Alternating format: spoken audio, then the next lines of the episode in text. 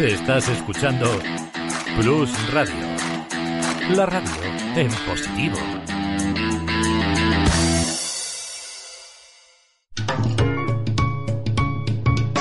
Lubricantes Total patrocina Auto FM. Lubricantes Total. Mantén tu motor más joven por más tiempo.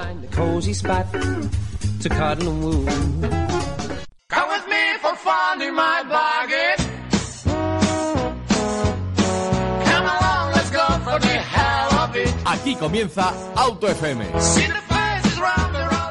Bienvenidos a un nuevo programa de Auto FM. Bienvenidos. Hoy pues estamos junto a ti. Son las 7 de la tarde. Estás en Red Radio. Si te acabas de incorporar, bienvenido. Estás en la 108.0 de la FM, la 107.5 de la FM en toda Guadalajara y también en la 107.3 para el resto de Madrid y Toledo. Bueno, lo primero que queremos es estar junto a vosotros por un tema muy importante. Queremos convencerte que el mundo del motor es apasionante y por eso semana tras semana realizamos este programa que nos puedes escuchar en directo a través de la FM si no, ya sabéis en diferido en todos los canales de podcast, iTunes, en Google Podcast, en iVoox, que es importantísimo, y TuneIn. Pero aparte de esos aspectos, pues nos gusta también introducir un poquito en el programa y es que esta semana, es que nos ha llamado muchísimo la atención, ha conseguido el mejor trimestre de su historia, de su corta historia Tesla. La verdad es que es sorprendente porque los coches que van llegando, el resto de los competidores estamos viendo que dan un saltito más tecnológico, dan un saltito más eh, en estética, en el, en, el exterior y tanto en el interior,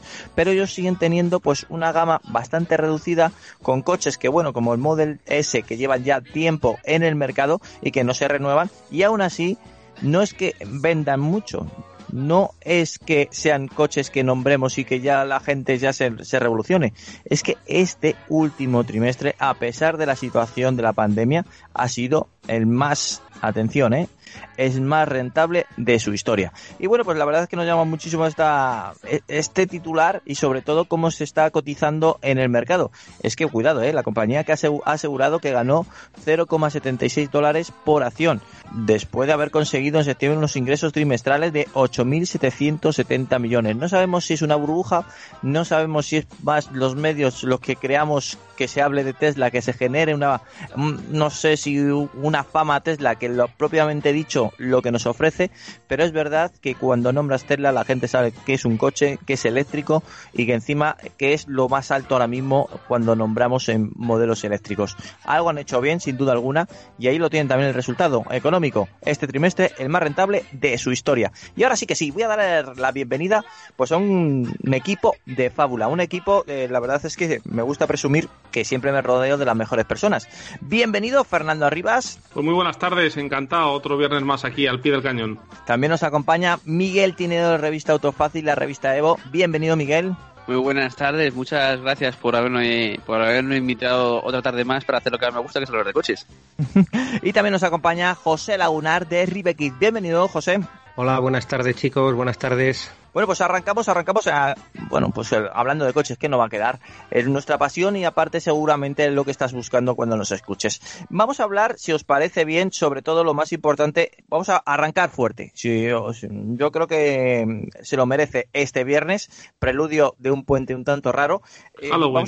de bueno, venga, preludio de Halloween. Danos miedo, danos miedo. No, no, iba, a hablar de algo, yo creo, muy positivo. Es que ya nos hemos sentado, ya hemos tocado, ya hemos visto, ya podemos eh, eh, apreciar no solamente en fotos, sino ya tener una editorial bastante consistente del nuevo Ford Mustang Mach-E el primer Mustang 100% eléctrico, el primer Match E en la historia, un coche que bueno, que se habló mucho, cómo va a ser un Mustang eléctrico, eh, qué barbaridad, han roto su historia, pero qué van a hacer, bueno, pues eso cuando dieron el titular y el nombre, pero es que luego cuando se vio que encima iba a hacer un sub, que iba a ser un coche alto, un volumen, bueno, que a priori dinámicamente no invita a, ser un coche esbelto como son los Mustang eh, tradicionales. También vino pues toda esa traca de, de críticas, pero qué barbaridad, eso jamás va a ser un Mustang, que están haciendo al caballo y demás. Pues bueno, pues ha ido pasando el tiempo, ha ido evolucionando el modelo, ya está llegando a, los grandes mercados, ya va a llegar a Europa, ya lo tenemos en España la primera unidad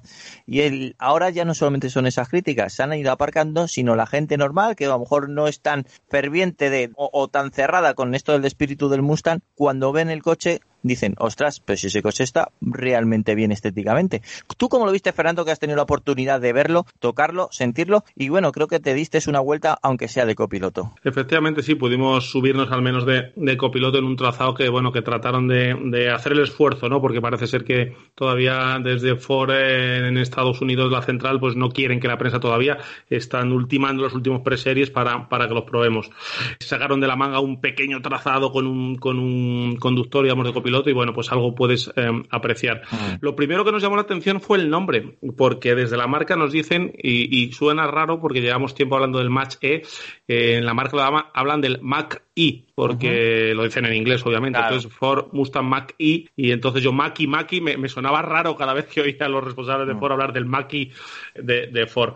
El coche me, me, llevó una muy buena impresión en cuanto a la estética exterior, dentro de que obviamente es, es, un sub, pero es un coche que se ve eh, con un frontal muy agresivo, con esa parrilla que te recuerda realmente que estás delante de un Mustang, aunque esté es una parrilla cerrada, obviamente que no necesita que no necesita ventilación, con un capó súper, súper afilado, con esa línea de techo caída coupé, una trasera con, con esa firma lumínica, ¿no? De, de las tres, eh, de la, como de tres garras, ¿no? De tres em, palos, digamos, ¿no? De, de, los faros.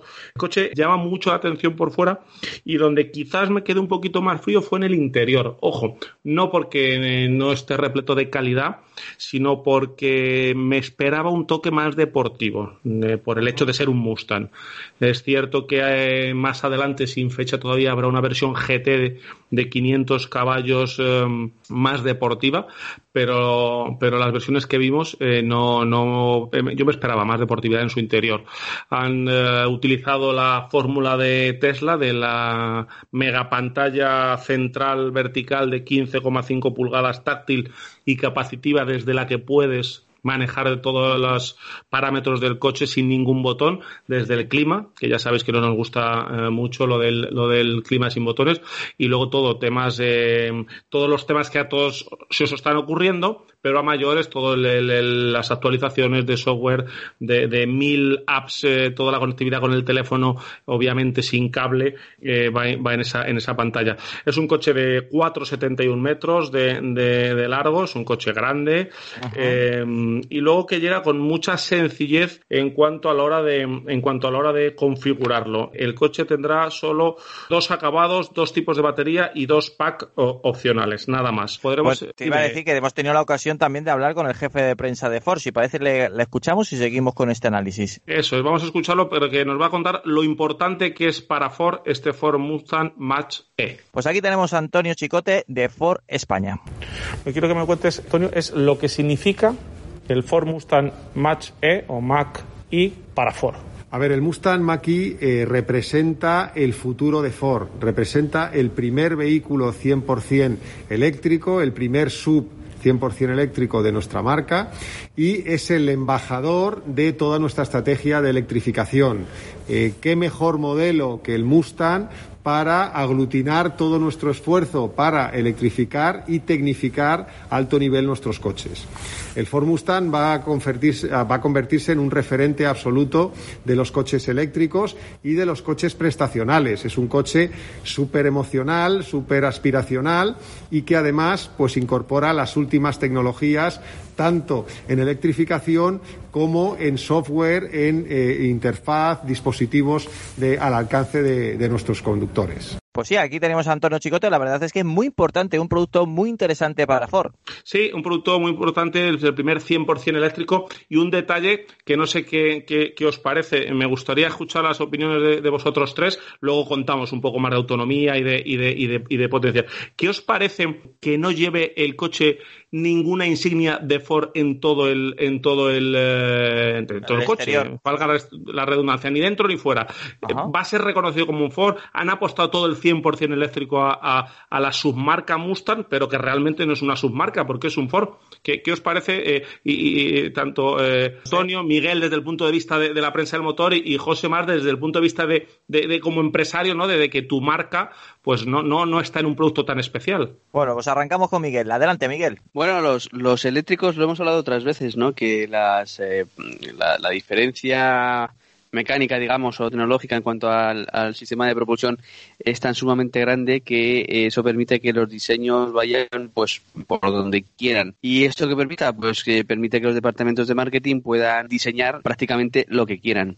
Y claro, está claro que eh, Ford eh, Mustang es un icono, es prácticamente una marca dentro de otra marca y yo creo que es una, bueno, puede ser una, una cosa buena, ¿no? Optar por una cosa que tiene ese nombre, que tiene ese mito detrás para sacar un modelo nuevo y tal. Yo desde mi punto de vista mm, no lo veo del todo bien. Yo creo que deberían haber apostado por Ford al final esto es un Ford, por mucho que por mucho quieran hablar del, del Mustang Maché, del Mustang o del Mustang Maki, Maki Navaja que le vamos a llamar aquí. Sí, ya se me iba ahí la cabeza, independientemente de eso sí que es verdad que, que yo creo que debían haber apostado más por Ford, porque al final el Mustang es otra cosa, ¿no? Yo creo que cuando hay algo que es como si me dices el Porsche 911, pues el Porsche 911 va a ser siempre un Porsche 911. Si tienes un Mustang que siempre ha sido un modelo icónico, coupé, gasolina V8 V tal y ahora de repente me sacas esto y lo pones eléctrico pues mm, creo que no sé yo no lo acabo de ver del todo bien. A mí no, no me acaba de gustar. A lo mejor soy demasiado llamémoslo quemadillo de estas cosas y no me acaba de gustar. Yo hubiera apostado porque efectivamente el, logo de Ford apareciera en algún sitio pues al hilo de lo que ha hecho por ejemplo yo que sé Mercedes tiene su gama EQC o BMW su gama I pero siempre ves que hay una cosa que se llama BMW o que se llama Mercedes Efectivamente, o sea, no, no pasa nada, pero yo creo que, eh, por un lado, no me parece bien desvincularlo tanto de la marca y por otro lado, no me parece bien vincularlo solamente a una cosa que toda la vida ha sido muy deportivo, ¿no? Creo que hay un poco, desde mi punto de vista, dos, dos cosas que a mí por lo menos no me gustan. No voy a llamarlo fallos, pero que a mí por lo menos no me acaban de, convencer mucho. Yo creo que la clave de todo esto es el precio. ¿De qué precio estamos hablando, Fernando? Pues estábamos hablando de 48.500 euros mm. en la versión más barata, que podamos eh, tener de, de Ford Mustang hasta 64.500 euros. Claro, el problema es, entre comillas, y más sabiendo cómo son los mercados, no solamente el español, todo hay que decirlo, que muchas veces no solamente nos fijamos en español, es vender un Ford por 48.500 euros, la versión más barata, que luego ya sabemos que eso se puede sumar a 60.000 euros eh, con bien equipado y con una gran autonomía. Eh, es difícil vender un Ford por 60.000 euros. Es más fácil, relativamente más fácil, incluso podría decir casi sencillo, si aparece un caballo en el frontal. Eh, en esta política creo que, aciertan Ford porque lamentablemente eh, somos muy de marcas en Europa y, Ford es, una grandísima marca pero no es, llega a ser una marca premium. Y si quieren vender un coche a un precio elevado, por tecnológicamente tiene que ser así, por la capacidad que tiene y por todos los complementos eh, que tiene agregados este Ford Match E, sin duda alguna creo que tiene que la apuesta es, segura por parte de Ford y creo que, que entendible. José, ¿cómo lo ves? Bueno, pues eh, habéis tocado yo creo que las dos claves. Cuando una empresa en un mercado saturado como es el de la automoción tiene que lanzar un nuevo producto, o bien lo lanza por precio o bien lo lanza por diferenciación. Y en este caso está claro que Ford ha optado por la diferenciación. A mí una cosa que me ha gustado del coche es que le han presentado en el hipódromo de la Zarzuela que tiene evidentemente cierto significado con el caballo de, de su insignia, con lo cual también es otra declaración de intenciones. Y sí que por curiosidad me gustaría saber si en otros países también han hecho la presentación en, hipódromos para seguir esa línea de, diferenciación que al final desde los más mundanos pues a lo mejor van a decir bueno pues es el, el Tesla que ha hecho Ford así que la diferenciación a mí me parece adecuada pero también es cierto que Miguel somos muy quemadillos de esto somos muy amantes del mundo del motor y de la gasolina y claro un V8 o sea donde debería haber un V8 que pongan un motor eléctrico, pues claro, pues no lo entendemos, pero el mercado es mucho más grande.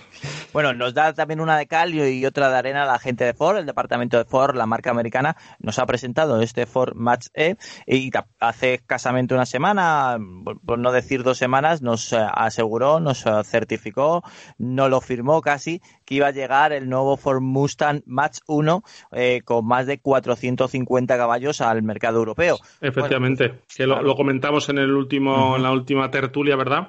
Y además quiero añadir que le preguntamos a los responsables responsables de Ford por, por el futuro de Mustang mm, de toda la vida y con combustión y nos dijeron que estaba asegurado el, el, futuro y que obviamente esto no era un, un, cambio de ritmo, un cambio de enfoque de la marca, sino que, que Mustang seguirá siendo Mustang y Mustang Match E es otra cosa. Así es. Bueno, pues eh, un coche que ya hemos visto, que ya hemos probado, que lo hemos visto, el interior quizás, como bien ha indicado Fernando, esperábamos algo más deportivo, quizás ha ha hecho no solamente un hueco muy grande y ha demostrado que un coche eléctrico es viable la gente de Tesla, sino también está haciendo que el resto de las marcas intenten ser un Tesla, es decir, el interior es muy de Tesla en esta ocasión en, el, en el Mustang Edge, Match pero es que no solamente eso, es que estamos viendo el resto de los fabricantes está haciendo casi lo mismo, en Volkswagen estamos viéndolo, en Skoda, en SEAT, en, Kia, en, en, Hyundai, prácticamente todas las marcas han puesto como objetivo tener una tablet en medio con muchísima funcionalidad y que no sé si piensan que estamos parados todo el rato en atasco para poderla tocar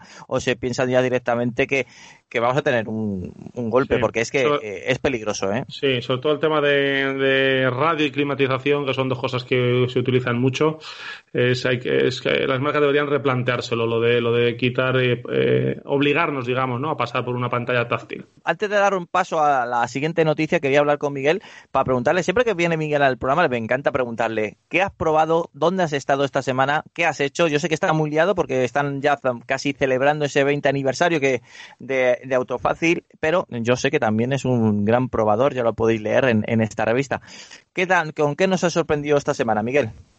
Pues mira, esta semana he probado en total cuatro coches, pero vamos, dos de ellos han sido en presentación. Uno es el nuevo Golf GTI, que tuve la oportunidad de darme una vuelta con él, eh, unas cuantas vueltas con él en el circuito del Jarama, en una cosa que hicieron ahí, pues bueno, eh, con esto de confinamiento y demás, la presentación fue un poco especial. Y el otro ha sido un BMW M440i Coupé, Coche que, por cierto, eh, debo decir que cuando lo ves en directo es muchísimo más bonito que cuando lo ves en fotos. Creo, sinceramente, que en BMW deberían hablar con su fotógrafo de Alemania y, enseñarle a hacer fotos o algo así, porque, sinceramente, yo los últimos 20 últimos modelos de BMW que he visto, los he visto en fotos y he dicho, joder, qué feo. Luego los he visto en directo y me han gustado. y en el que manden, que manden directamente un fotógrafo desde Madrid y ya está, no te preocupes. es que te digo yo que casi con, con mi teléfono móvil lo hago mejor. O sea, e-, es, bastante más bonito, ya digo, queda mucho más integrado todo. La parrilla queda mucho mejor. Sigue siendo una parrilla grande, por supuesto, pero le da mucha personalidad. Y sinceramente creo que, que las eh, fotos no le hacen para nada justicia al coche, ¿no? Y estos son los dos coches que, he probado en presentación. Ya digo, el, el M440i, que sabéis que es la versión más potente del Serie 4 hasta que llegue el, el futuro M4. Un coche que me ha gustado mucho. Es un coupé, digamos que a la, a la clásica usanza, no decía a la vieja usanza, y pues, bueno, ya sabéis que el Serie 4 es la versión coupé del Serie 3 es un coche que tiene un tacto muy similar al del Serie 3, pero sí que es verdad que han endurecido un poquito las suspensiones, le han modificado un poquito la geometría del eje delantero para hacerlo un poquito más incisivo y algunas cosas de estas. El coche tiene un tacto un poquitín más eh, deportivo todavía que el de que el de un Serie 3, ¿no? Yo lo comparaba sobre todo con un M340i que tuvimos también en ocasión de probar hace poco y la verdad es que el coche me ha, me ha convencido mucho y, me ha gustado un montón. Yo me compraría un Serie 3 Touring, eh, debo reconocer que es mi coche, pero bueno, quien quiera un coupé, pues a mí los coupés no me acaban de convencer mucho, pero sí que es verdad que el coche va, va eh, francamente bien. Me han tirado las orejas eh, ahora porque no habíamos hablado de la autonomía ni de los motores del Mustang mach Es verdad, Fernando, tienes razón, no te voy a decir lo contrario. Eh, con lo cual voy, a hacer un receso, vamos a hablar de eso y ahora le voy a preguntar exactamente la opinión sincera del nuevo Volkswagen Gol GTI, si la evolución ha sido correcta o tenemos más de lo mismo. Pero eso, eso seguidamente, en, unos segundos lo escucharemos a Miguel, pero que quiero conocer la autonomía y motores del bache y versiones, por supuesto. Claro, si no nos van a tirar de las orejas nuestros oyentes de que no le hemos dado el dato, aunque quiero hacer también un paréntesis, que, que, Miguel eh, nunca nos defrauda, sigue siendo eh, nuestro rey Racing Me, nuestro quemado de porque si yo no he ido mal, ha tenido dos pequeños lapsus que a la hora de hablar del, del, del BMW Serie 4 M40i o del Serie 3 M40i, has dicho directamente M3 M40i y M4 M40i. Me ha parecido a mí oír, ¿eh? pero, pero eh, ya, ya, ya, te vas, ya, ya elevas eh, hasta el nombre, eso me gusta, me gusta, Miguel. Sí, sí, es cierto, es cierto. No, eh, vamos eh, muy rápido. Eh, sobre todo dos opciones en las que podemos elegir nuestro Mustang, que es tracción trasera o tracción total. La tracción total con dos motores completamente independientes que no están unidos entre sí, dos motores que están cada uno encima de un eje eh, las baterías muy bajas, eh, bajando el, en el fondo del coche, bajando el centro de gravedad, con un reparto de pesos muy bueno de, del coche.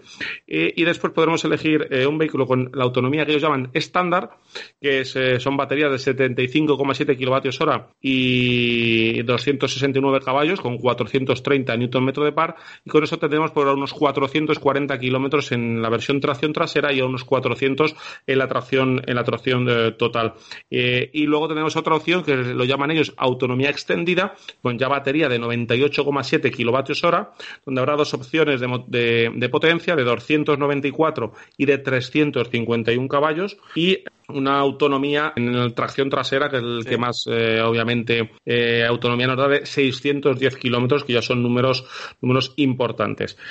Como digo, estarán en abril del año que viene ya en los concesionarios con ese precio de partida que hablábamos de 48.500 euros y un poquito más adelante, sin todavía fijar fecha, habrá un Mustang Mach-E GT con eh, ya una potencia de 487 caballos, tracción total siempre y sobre todo y sobre todo 860 eh, newton metro de par, que es una cifra que pone los, los pelos de, punta.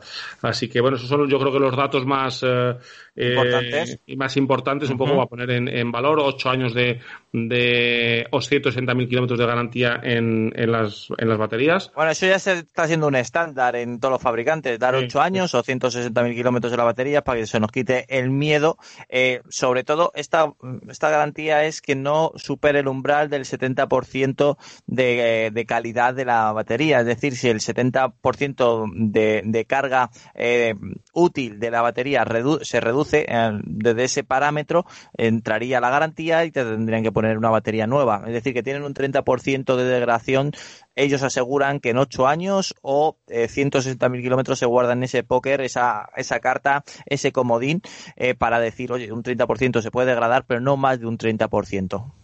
Además te dan también la opción a la hora de la compra, puedes hacer la compra absolutamente online toda, desde el principio hasta el final, con eh, incluso la entrega del vehículo en tu casa. Obviamente es algo que seguramente casi nadie hará, pero así va a ser. Y luego va a haber en cada red, en cada concesionario de la red, va a haber una persona a la que están formando, uno de los vendedores, va a ser experto en, le van a dar la formación en Ford Mustang eh, Match E, para que, bueno, pues para que si te acercas luego al concesionario, pues tengas a alguien que te sepa muy bien contar todas las, las cosas y toda la tecnología que es mucha que lleva.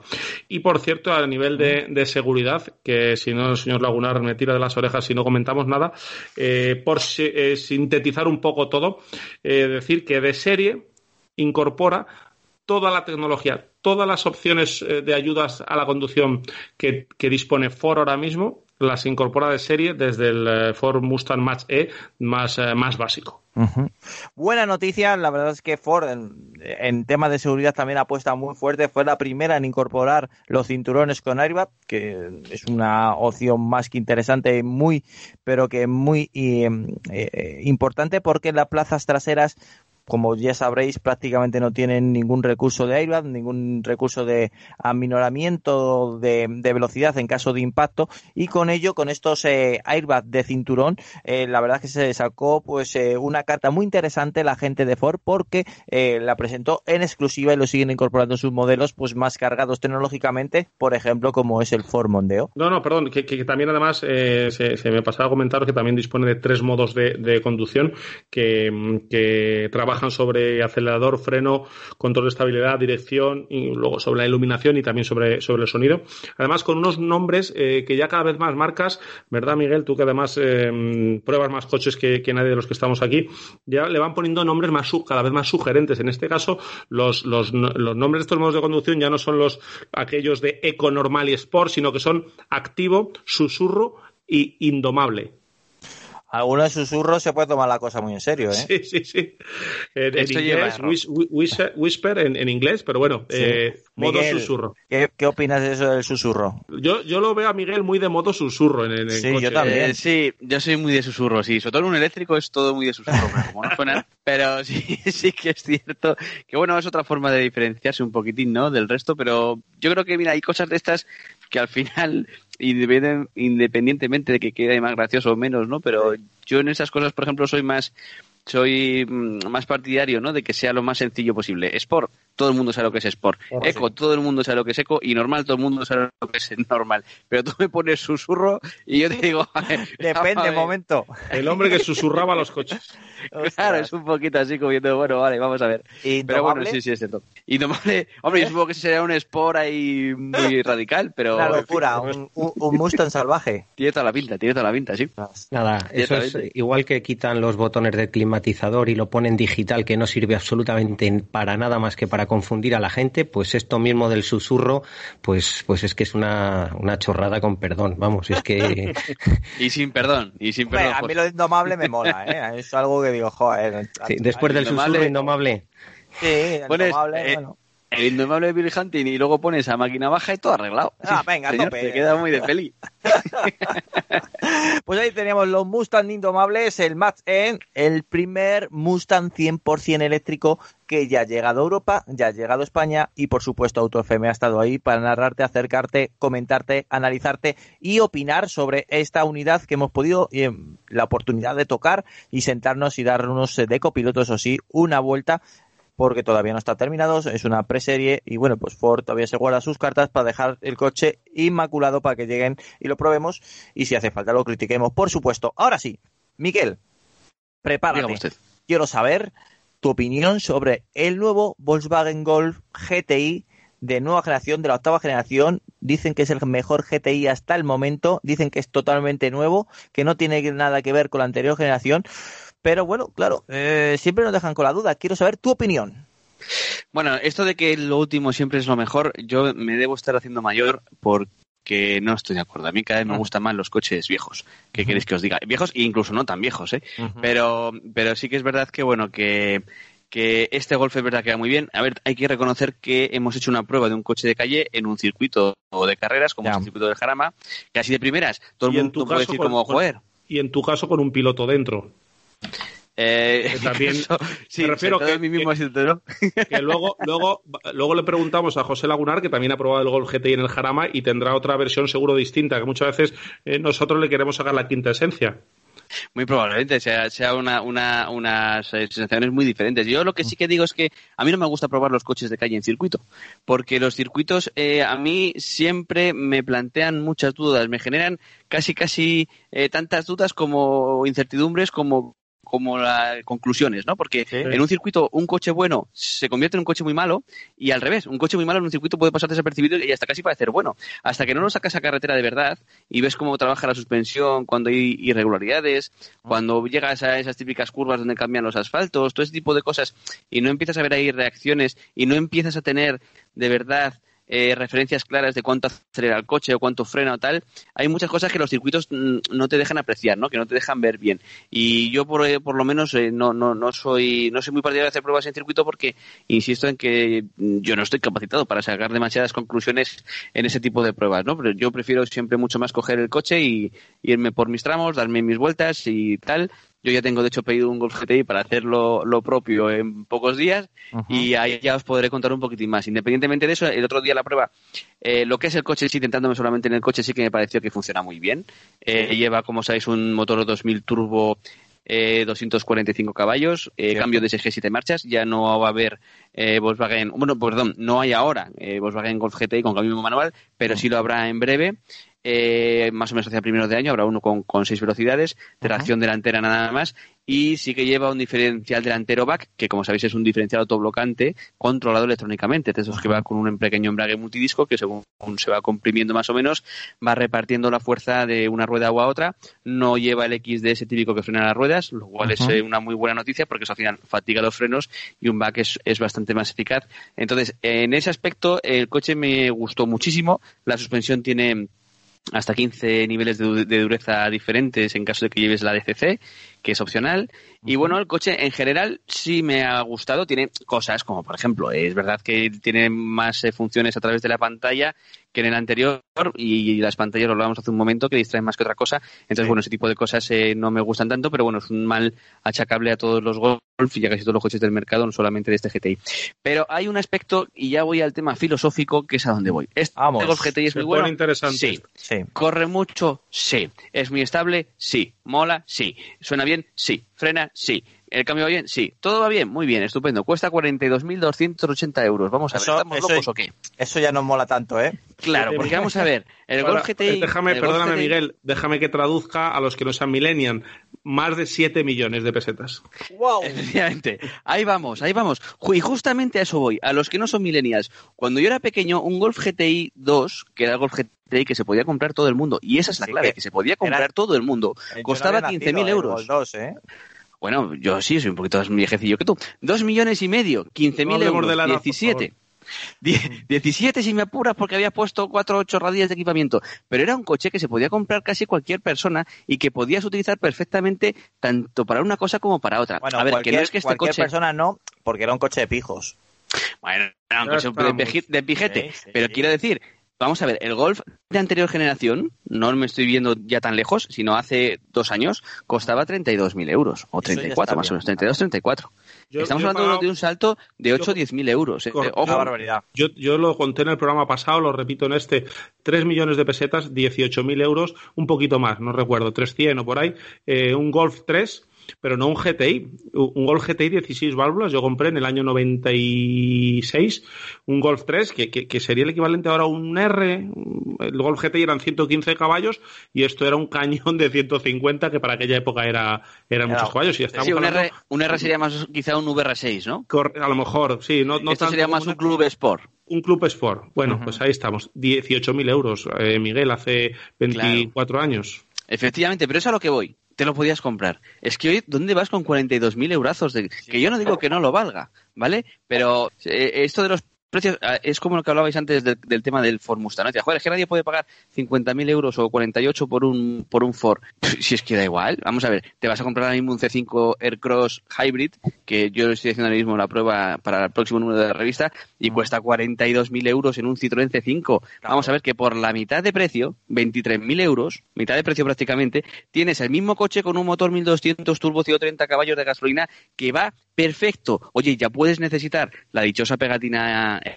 eco, de, o sea, eco, no, perdón, cero de la DGT para comprarte ese coche. Porque Y si, si no, te a mí, ¿cuándo le vas a sacar rendimiento a eso? En la Y si vida, te sientas mal ecológicamente, puedes plantar dos árboles. efectivamente, o hasta tres. Claro. Iba a decir, bueno, no voy a hacer el chiste. Lo que voy sí que voy a decir- Qué bárbaro, qué Ah, bárbaro. Volviendo, volviendo al tema del golf, es que eh, sí, de acuerdo, el coche va muy bien, todo lo que queramos, sigue valiendo para todo, muy bien. Pero eh, el tema del precio, o sea, estamos ya llegando a un punto. Mira, yo el otro día, justo en la presentación de Serie 4 que estábamos hablando, eh, había un compañero que también había estado en la presentación del Maki, ya se va a quedar como el Maki a partir de ahora. Y entonces hablábamos del, del coche y decía, no, pero el coche está muy bien de precio. Eh, porque claro, son 48.000 euros, pero comparado con sus rivales está muy barato. Joder, es que hasta está bien. Y vamos a ver, estamos hablando de que es barato, de que está bien. Vamos a ver, nos estamos olvidando de que en España el coche más vendido en particulares es el Dacia Sandero. Quiero decir que el Dacia Sandero cuesta, por lo que te cuesta un Mustang, te compras tres Dacia Sanderos y los equipas hasta arriba. Entonces, mm, bueno, barato, vamos a ver, estamos, eh, volvemos un poquito a lo mismo, ¿no? Un Golf GTI son 42.000 eurazos, Mucho señores. dinero. Que, de- que esto por 30, bueno, por 20. Pero es ¿Cómo que se nota, día- Miguel, el perfil de, de- de redactor jefe de Autofácil, que soy lo que más, yo creo que es la revista que más clara visión del mercado le da al lector y que, y que os eh, trabajáis los modelos y que veis los precios y que tenéis muy presente al usuario en vuestras pruebas y, por eso tú tienes esa opinión formada que es muy real y la que yo suscribo, que, es cierto que los precios a veces, eh, he, de confesar que a mí hasta también me pareció buen precio los 48 porque estamos ya tan acostumbrados a esos a esas tarifas de los coches que vas a ver un producto tan tecnológico tan moderno que inaugura una era de Ford que ves un, un coche que hablan de Mustang y ya y ya te esperas que te pidan 70 una barbaridad ya bueno que Claro, es claro. 48 Si, si yo no digo que no lo valga y que no sea su precio y que incluso hasta sea barato teniendo en cuenta todo lo que lleva, yo no eso no lo discuto, pero lo que sí que digo es que la situación actual y más con la que se nos viene encima, que tiene bastante mala pinta en los próximos meses, yo no veo, hablando sobre todo de nuestro mercado, o sea, otros mercados de fuera pues serán diferentes, ¿no? Pero estamos aquí en España, yo me voy a centrar en nuestros oyentes que son los que van a tener que comprarse o no ese tipo de coches. Y, joder, yo ahora mismo estoy convencido de que la inmensa mayoría de nuestros oyentes están pensando en 48.000 euros y le está dando un ataque de risa. Y cuando oyen lo del Golf GTI de los 42.000, pues alguno estará pensando, pues fíjate tú que por 15 me compro un Golf 6 GTI Claro. con 80.000 kilómetros Cierto. y quítame o lo bailado. Y tienen más razón que un santo, vamos. Te compras tres Golf GTI 6 y tienes un coche, sinceramente, sinceramente, si me apuras, casi mejor que el de ahora por algunas cuantas cosas que a mí me gustan más. Entonces, bueno, eh, sí, el Golf GTI me ha gustado mucho, eh, me pasa mucho como con todos estos coches, pero es verdad que el tema del salto de precio, porque insisto, eh, es que eh, le pasa al Golf GTI, pero le pasa un poco a casi todas las marcas. O sea, el tema de los 95 gramos que tuvimos aquí hace poco, hace unos Un meses, especial, un, sí. un especial con mi querido compañero Álvaro Sauros hablando de los 95 gramos y decíamos lo que van a subir los coches por culpa de las multas de los 95 gramos, lo estamos viendo, lo estamos viendo clarísimamente y obviamente coches gordos como puede ser un Golf GTI, eh, coches deportivos de ese estilo, pues son los que más van a más van a penar, ¿no? Que van a Sí. ser un poco de ¿quieres comprarte un GTI? Vale, vale. Pues ya sabes. Pues te va a tocar hinchar. Claro, eh, al final también es verdad que son los coches más pasionales, ¿no? Y son los coches en los que en un momento dado alguien puede tener ese sueño de, de pequeñito de quiero un Golf GTI, quiero un Golf GTI y al final pues me da me da igual entre comillas pagar un poco más un poco menos, pero lo tengo, ¿no? y pero- al final pues hombre, Joder, tienes que donar un riñón casi, Miguel. no, no, está claro es que son, eh, insisto, es mucho dinero, son 42 este, luego hay que tener en cuenta que este son 245 caballos, en breve van a sacar el Club Sport, que como Sí. sabéis ya son 300 caballos, es una versión más deportiva del GTI, pues este se irá a 47, 48 fácilmente, si no más. Y la próxima luego- semana, si no estoy mal informado, ya veremos también el R. Efectivamente, lo que iba a decir, que justamente el día 4 creo que se desvela el R, que va a pasar de 300 caballos, que va a tener tracción total, que va a venir equipado pues hasta arriba y más, pues que andaremos en 50, pues muy probablemente. ¿Dónde vamos con un Golf GTI de 50.000 euros, por Dios? Y para re- rematar, ya ha adelantado Miguel que equipa motor 2.0 TSI de 4 cilindros en línea, 245 caballos, un par máximo de 370 Nm de par, una velocidad máxima autolimitada de 250 km hora y una aceleración de 0 a 100 en tan solo 6,3 segundos.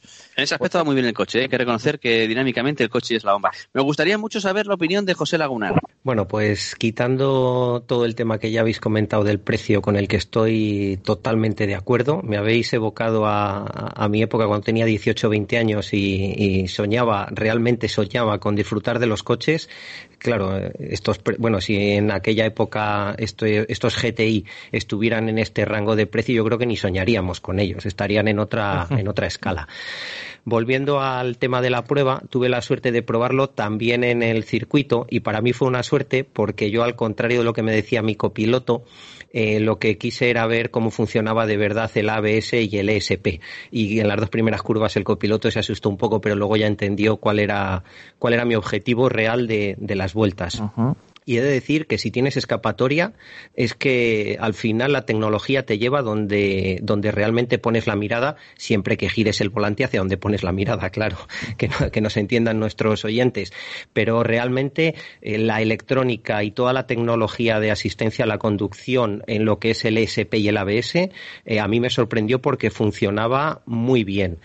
En el aspecto de si iba bien, no era cómodo, suspensiones, mira, yo ya soy muy soy mayor, he hecho muchos kilómetros y yo me monto en un tractor, arranco y si vibra me gusta más que si no vibra. O sea, Te- vamos a Eh, ver, vamos a ver, te- vamos a ver, señores, hay que tener cuidado con estas palabras de José, porque puede, puede haber desvirtuación de tus palabras. pues a ver, eh, a lo mejor me he explicado mal. A mí Vamos, a mí ya me gustan los coches y Vale. si son un poco antiguos o si vibran Pero no la- un poco más pero no o si que vibran. o si suenan un poco más, es que no me importa, es que me da igual. Es que a lo mejor hasta disfruto más de un coche que si el coche es súper silencioso, hace todo perfecto y no me transmite nada. Pero también es cierto que yo aprendí a conducir con un tracción trasera y con ballestas atrás.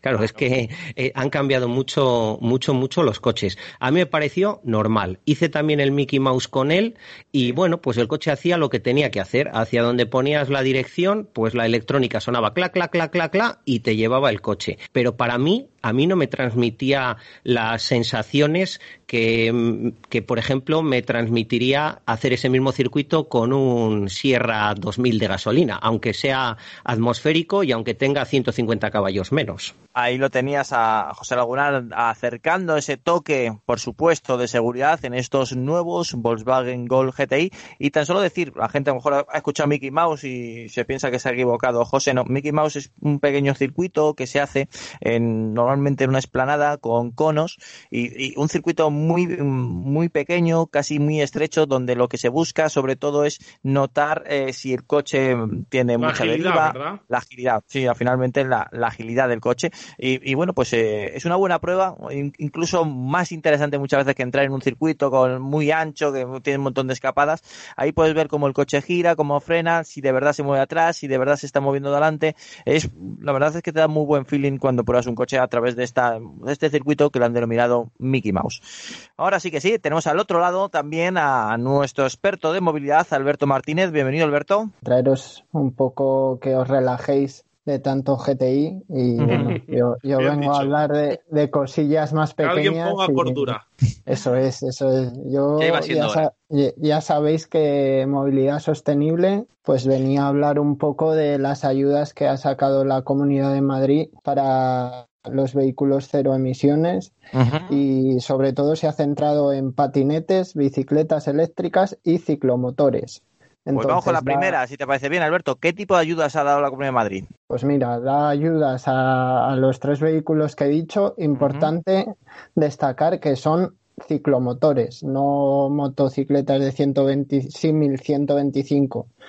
Entonces, da eh, como máximo el 50% del precio y las ayudas a las bicicletas eléctricas llegan hasta los 600 euros, los patinetes hasta los 150 y los ciclomotores hasta los 700 euros. Ah, Entonces, pues, por ejemplo, si alguien estaba pensando en comprarse un patinete por el Black Friday, pues a lo mejor si junta estas ayudas, pues tiene ahí una buena oportunidad. Entre la oferta comercial y la ayuda, le sale ahí un, cacharrito que, mm, que alguno de los que alguno de los que está escuchando ya ya se lo ha pasado algo bien en, mm. en alguna reacción, qué sé yo. ¿Cuándo se puede tramitar? Pues se puede tramitar desde el pasado día 28 y hasta el 16 de noviembre. Y esto es importante porque recoge las compras que se han hecho desde el principio de año, desde el 1 de enero de 2020 y hasta el 15 de noviembre de 2020. Entonces, pues ahí hay una fecha muy concreta. y, y lo, Sí, sí, por, Alberto. por último, que no se nos olvide que además de todas estas ayudas a la compra, también se ofrece una ayuda al achatarramiento. que lo que hace la Comunidad de Madrid es que se ha, se ha juntado con las empresas de motosharing y car sharing que operan sobre todo en Madrid ciudad y en otros municipios de, del área metropolitana y lo que ofrecen es un bono de 1.250 euros a consumir en 24 meses si alguien achatarra un coche de más de 10 años. ¿Qué sucede con esto? Que no es compatible con el plan Renove Nacional. Entonces el usuario tiene que, bien que decidir qué ayuda le conviene más o en este caso sí que solo si te deshaces del coche y no compras otro nuevo, pues ahí sí que directamente tirarías a las ayudas de la Comunidad de Madrid. Y obviamente, pues esto, esto, todo esto que hablamos, pues es solo para residentes en, en la Comunidad de Madrid, claro. Pues ya lo sabéis, los eh, toques que siempre nos da de espacio y movilidad Alberto Martínez. Muchísimas gracias, Alberto, por estar junto a nosotros aquí en Auto FM. Bueno, pues muchas gracias a vosotros y eso, cuidado en la carretera. Un abrazo. Un fuerte abrazo. Un abrazo, Alberto. Bueno, pues seguimos y vamos a hablar del nuevo logotipo de Kia. Antonio, creo que, que, José quería hacer algún apunte sobre los ah, patinetes. Vale, venga. Bueno, más, que apunte, preguntar a Alberto qué le parece que la administración pública incentive patinetes, que en principio puede parecer muy cool y muy ecológico, pero no olvidemos que por un lado es un elemento de movilidad pasivo, el que va arriba hace cero esfuerzo, y por otro lado están las aceras ya llenas de patinetes tirados literalmente en medio de, la, de, cualquier lado, eh, son chatarra en la mayoría de los casos que está ahí tirada. Em, si además la Comunidad de Madrid les incentiva, ¿qué vamos a tener que hacer los peatones? ¿Vamos a tener que ir volando? ¿O, ¿qué, qué opinar de eso, Alberto? Bueno, pues sigo con vosotros y el caso es que los patinetes, pues yo creo que esta ayuda sí que debería ir de la mano de una educación para la movilidad, tanto en patinetes como en bicicletas eléctricas, que creemos que no, pero al final son vehículos que no requieren de ningún tipo de permiso de conducir, con lo cual estamos incentivando unos vehículos sostenibles, pero que a veces se utilizan de una manera que no es la adecuada. Ejemplo, eres, eres muy optimista diciendo a veces. Pues mucha gente por la acera, los semáforos, pues suelo ver que se olvidan más de lo que deberían y bueno, pues al final tienen que ser conscientes y la DGT lo dice y en este 2020 ha puesto el foco de atención, con lo cual ahí está un poco un poco que no se sabe lo que hacen porque han puesto el foco de atención en los vulnerables y al final no están poniendo más restricciones o están aclarando las cosas con los patinetes y bicicletas y obviamente luego el número de accidentes y fallecidos en estos vehículos está subiendo. No, te preocupes, Alberto, que luego nos bajan las velocidades de autovía a 100 y las de las carreteras convencionales a 70 y se arreglan todos los problemas. Modo ironía, ¿eh? Modo ironía. Una cosa importante es que eh, se están viendo demasiado patinetes que cogen más velocidad que ciclomotores. Y eso me parece que es una salvajada a todos los puntos de vista y, bueno, pues no lo están queriendo ver. Creo que, que no hay más ciego que quien no quiere ver. Bueno, me estoy dando cuenta que últimamente José está haciendo un poco cascarrabias también, ¿eh? Me va a, quitar el puesto, qué alegría es que es la edad ya, Antonio. puede ser, puede ser. No lo veo yo tan negativo.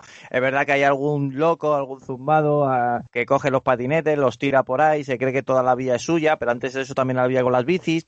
Eh, hay, que formalizar y, a lo mejor acercar más a, un elemento de movilidad que antes no existía o prácticamente estaba marginado para unas edades menores eh, y ahora pues lo están utilizando muchísima gente para moverse en las grandes ciudades y que creo que es positivo por un lado, pero por supuesto creo que a lo mejor hay que arreglarlo y decir decir, oye, no vale todo, ¿de acuerdo?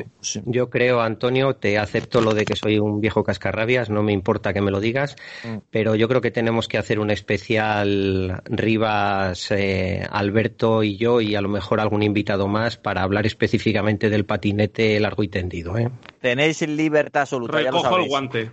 Pues lo haremos y nos lo apuntamos y también decir que se nos está dando últimamente muy bien conducir cualquier tipo de vehículo con cascos de música puestos. De estos de Bluetooth estoy viendo mucho en patinetes, bicis y también en coches. O sea que cuidado, con eso, mm. que no se puede. Pues ya lo sabéis, no solamente porque te lo diga la ley que, que no se puede, sino eh, importante es que no escuchas el, el ambiente, no escuchas el tráfico, no escuchas si viene un coche y se producen accidentes simplemente por estar escuchando la última canción de Rihanna. No hagáis eso, por favor. Incluso, no, incluso Auto FM no se puede escuchar. ¿eh? ¿eh? no, sé qué, va a costar. Eso, es lo que iba a decir. Claro, que sé que va a costar no escuchar Auto FM, pero preferimos no, que no escuchéis Auto FM por vuestra vida. Eso es. Bueno, ahora sí que sí. Alberto, venga, yo te doy libertad. Disfruta el fin de semana. Un abrazo, Alberto, gracias. Queda apuntado lo de los patinetes. Un abrazo. Hasta luego. Un abrazo. Bueno, pues vamos a ver. Arrancaba antes eh, con el nuevo logotipo de Kia. Si has escuchado bien, eh, prepárate.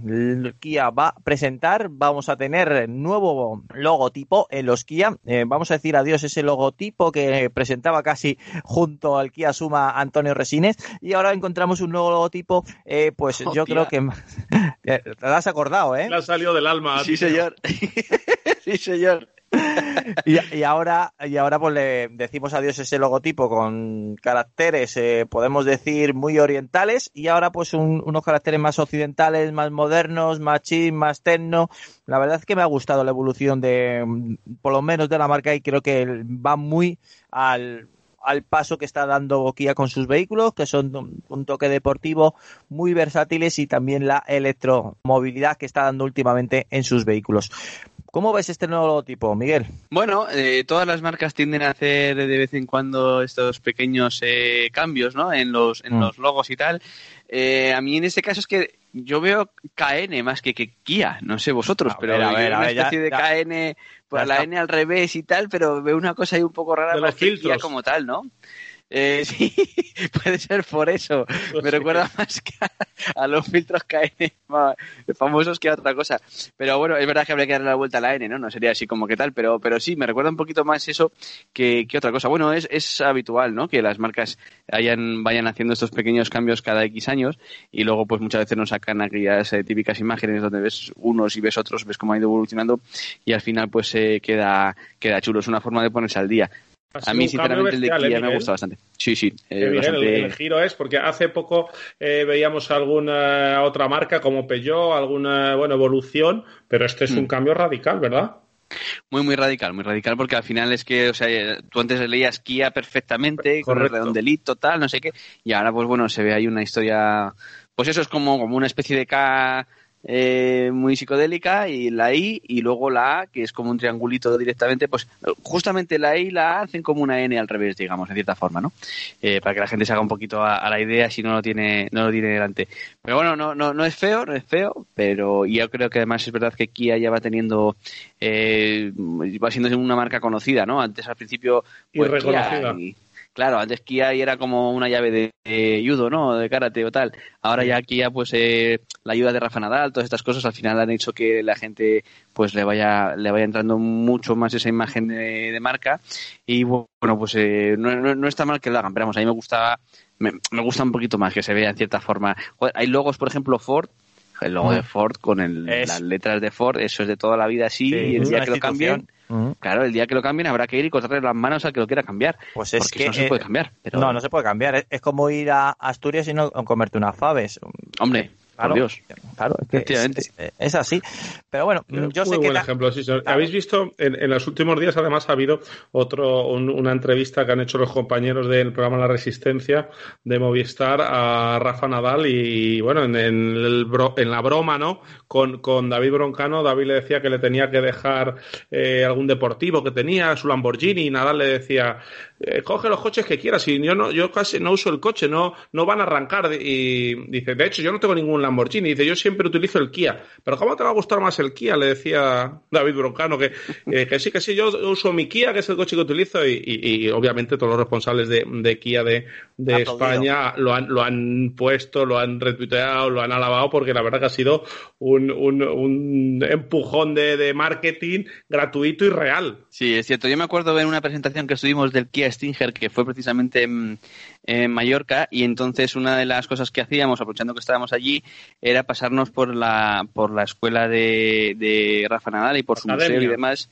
y estuvimos por allí. Sí, y aparcamos en el parking donde aparca Rafa, y efectivamente tenía aparcado el Kia allí. Mm. Eh, nos consta que él tiene uno, su chica tiene otro, su hermana tiene otro, eh, los van cambiando porque obviamente pues tendrán, no sé si cómo llevan exactamente el tema, si es una especie de renting o, o cesiones o no lo sé exactamente, pero sí, sí, todos tienen su, su Kia.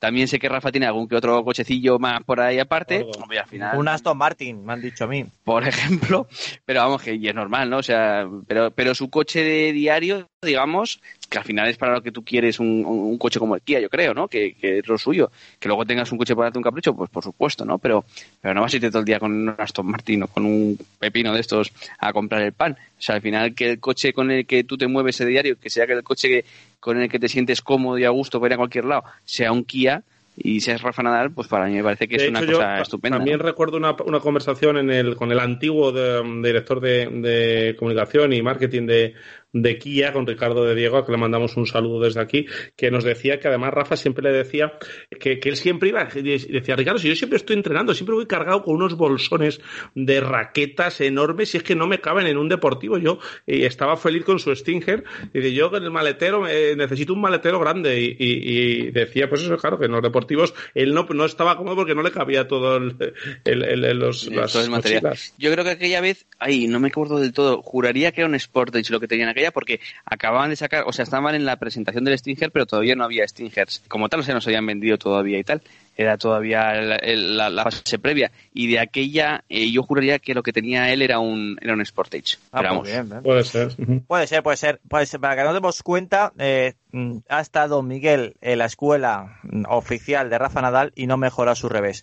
Tuviste Por la oportunidad, Claro, tuviste la oportunidad y no. Tú cabréalo, ya verás qué revés tiene.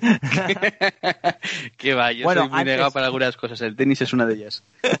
antes de. y el baloncesto. Oye, escucha, soy chiquitín, pero yo cuando jugaba baloncesto de pequeño, cuidado, ¿eh? era un base, pero muy peligroso. ¿Cierto?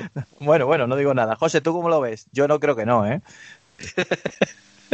A ver, yo creo que, que, Tineo sí que ha mejorado el revés después de su pase por la escuela de Rafa Nadal, no al tenis, sino a los coches con pantallita y a las mariconadas, por así decirlo. O sea, lo tengo claro. De hecho, nos lo demuestra cada vez que viene a acompañarnos en Auto FM. Bueno, pues un segundo y volvemos aquí en Auto FM y te vamos a contar el nuevo logotipo de Fiat que también van a aparecer ya dentro de muy poquito en sus nuevos modelos. Prepárate, música y seguimos en Auto FM aquí en Red Radio. En Auto FM resolvemos tus dudas. ¿Quieres comprar un coche nuevo y no sabes cuál elegir? ¿O directamente quieres comunicarte con nosotros para contarnos lo que te apetezca? Escríbenos un email al buzón del oyente info.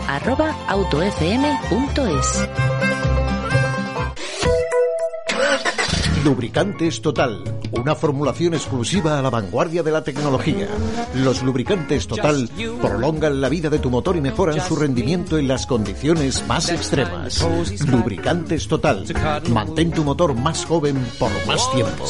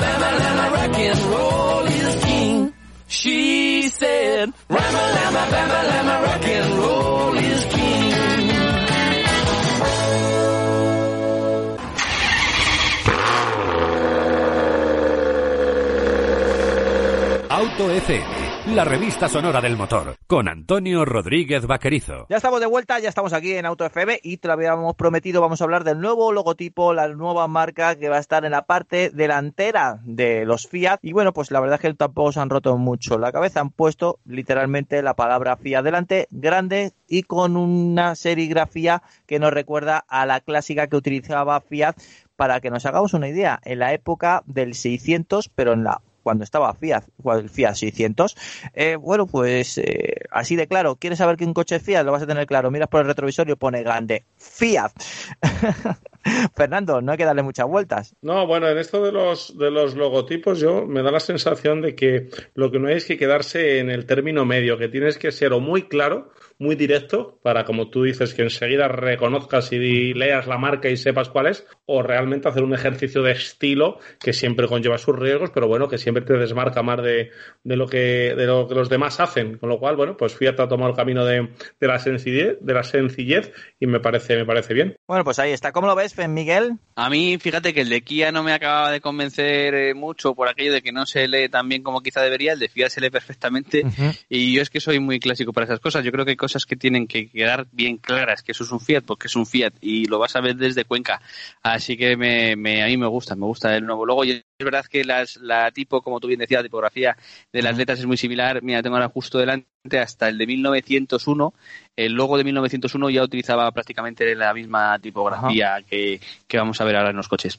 Pues ya lo sabéis, eh, Fiat estrena emblema, estrena también logotipo delantero, bueno, a lo mejor también lo ponen atrás, pero para que nos hagamos una idea de dónde va a estar situado, eh, en una insignia diferente, pues espero que os guste porque ahí lo vais a tener, el nuevo símbolo de Fiat.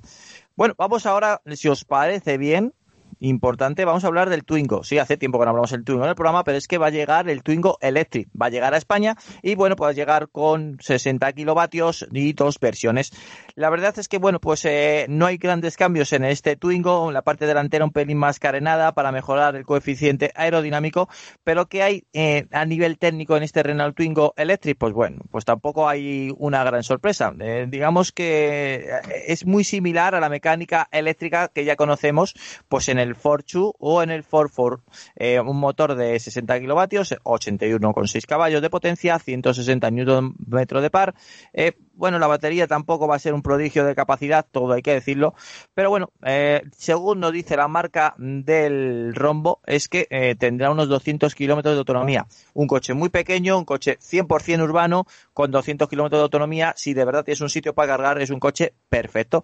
Eso sí, eh, mm, el precio no nos cuadra mucho. A partir de 19.425 en el acabado Zen, que es el más básico, o 20.312 en una serie limitada llamado Bytes. Em, pues aquí lo tenéis, el Twingo Electricen, un coche urbano 100% que ha tardado muchísimo Renault en sacarlo porque prácticamente estaba hecho, era el 4 que desarrolló junto a, a, Daimler, junto a Mercedes y ahora pues han dado el salto, no sé si tenían miedo de robarle algunas ventas al Zoe, es que es un coche yo creo totalmente distinto al Zoe, el Zoe te vende un poquito más de diseño, un poquito más de posicionamiento y este Renault Twingo directamente es para conquistar pues por las grandes eh, avenidas, eh, calles de las ciudades. Renault Twingo Electric.